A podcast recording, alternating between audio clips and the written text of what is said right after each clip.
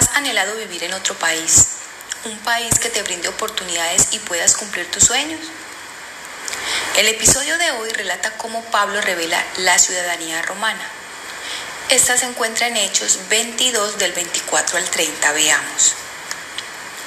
Mandó el tribuno que le metiesen en la fortaleza y ordenó que fuese examinado con azotes para saber por qué causa clamaban así contra él. Pero cuando le ataron con correas, Pablo dijo al centurión que estaba presente, ¿os es lícito azotar a un ciudadano romano sin haber sido condenado? Cuando el centurión oyó esto, fue y dio aviso al tribuno diciendo, ¿qué vas a hacer? Porque este hombre es ciudadano romano. Vino el tribuno y le dijo, dime, ¿eres tú ciudadano romano? Él dijo, sí. Respondió el tribuno, yo con una gran suma adquirí esta ciudadanía. Entonces Pablo dijo, pero yo lo soy de nacimiento. Así que luego se apartaron de él los que le iban a dar tormento, y aún el tribuno al saber que era ciudadano romano, también tuvo temor por haberle atado. Al día siguiente, queriendo saber de cierto la causa por la cual le acusaban los judíos, le soltó de las cadenas y mandó venir a los principales sacerdotes y a todo el concilio, y sacando a Pablo le presentó ante ellos. Ahora bien, la ciudadanía es el derecho de pertenecer a determinado país. Puede ejercer derechos básicos como el derecho a sus propios bienes y derechos políticos como votar por los candidatos y ser elegido en cargos públicos, como por ejemplo la presidencia y el Congreso. El imperio romano gobernó Israel hace dos mil años cuando los apóstoles predicaban el Evangelio. Una persona que tenía la ciudadanía romana tenía un alto estatus social y recibía diversos privilegios de los romanos como el sufragio, el derecho a juzgar en la corte y el derecho de apelar ante el Tribunal Supremo de Roma, encabezado por el emperador.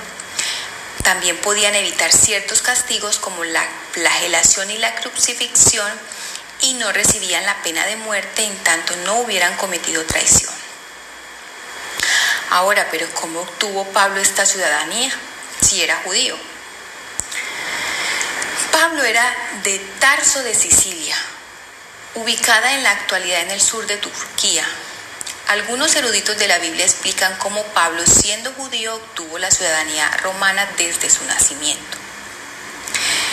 Y era porque las personas allí eran reconocidas como ciudadanos romanos porque Tarso de Sicilia se incorporó a Roma. Y los ancestros de Pablo, que tenían una elevada condición social, recibieron la ciudadanía. El apóstol Pablo ejerció su derecho como ciudadano romano mientras predicaba el Evangelio, ya que por esta razón lo habían aprendido. Las personas conocían muy bien el valor de esta ciudadanía. Creían que sus vidas serían más sencillas si obtenían la ciudadanía de Roma. Como pasa en la actualidad con la ciudadanía de los Estados Unidos de Norteamérica, muchas personas piensan que al obtener esta visa podrán cumplir el sueño americano este sueño hace referencia a ideales que garantizan la oportunidad de prosperar y tener éxito en ese país. Y a uno de esos derechos fue que apeló Pablo al revelar su ciudadanía, tener un juicio y evitar obviamente la tortura a la que iba a ser sometido. Pero yo creo que más allá de su propio beneficio, lo que Pablo buscaba era la oportunidad de predicar acerca de Jesús ante los sacerdotes y ante el concilio. Sabemos que a Pablo poco le importaba sufrir por causa de Jesús. Él consideró poco cada obstáculo para predicar el Evangelio, aunque se tratara de la ciudadanía romana. Y así lo expresa en Filipenses 3 del 8 al 9.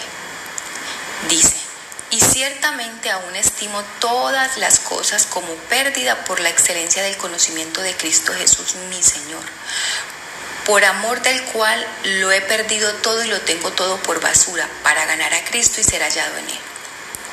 Y esto era lo que precisamente estaba experimentando Pablo, dificultades por predicar el Evangelio de Cristo. Pablo constantemente enseñó el valor de la salvación a través de la ciudadanía del reino de los cielos. Esto lo refiere en Filipenses 3:20 mas nuestra ciudadanía está en los cielos, de donde también esperamos al Salvador, al Señor Jesucristo. Y también lo cita en Efesios 2.19. Ahora pues ustedes ya no son extraños ni extranjeros, sino conciudadanos de los santos y miembros de la familia de Dios. Pero no solo fue Pablo, También Pedro, Juan, Lucas y muchos otros predicaron sobre Jesús, sobre el Dios que vino en la carne para dar a su pueblo la ciudadanía celestial.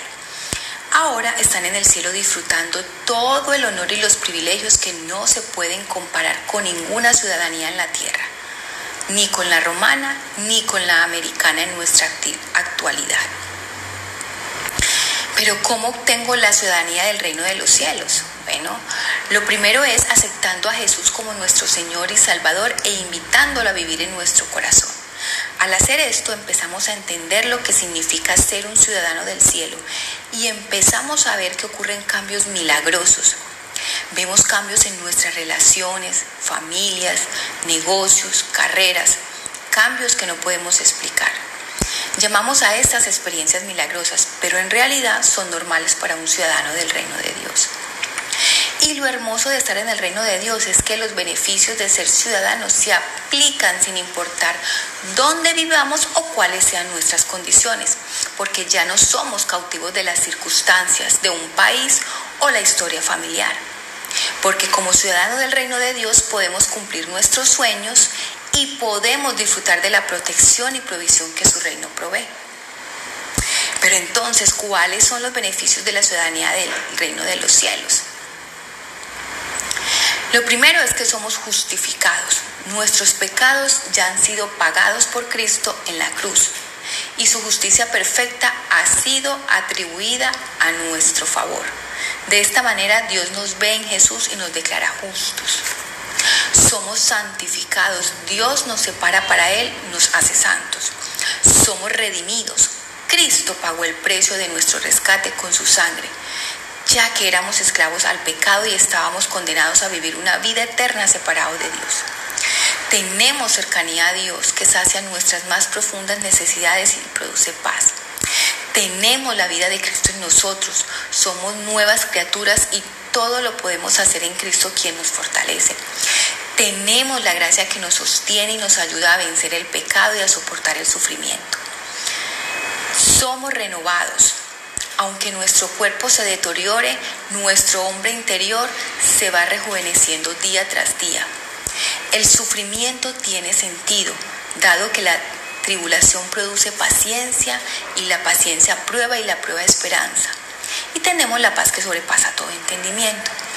Tenemos ayuda, puesto que el Espíritu Santo vive en nosotros, nos apoya en nuestras debilidades e intercede por nosotros. Y tenemos vida eterna, y lo mejor es que esa vida la viviremos con Jesús.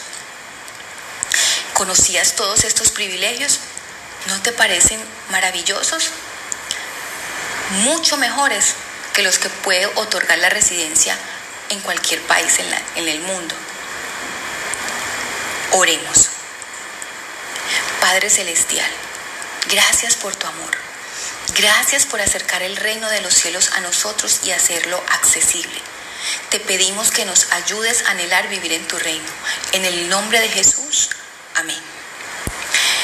Síguenos en Facebook como Comunidad Cristiana de Fe Carepa. Estamos ubicados en la carrera principal salida a Chigorodó. Nos reunimos los domingos a las 9 y 30 de la mañana y los miércoles a las 7 y 30 de la noche. Te esperamos.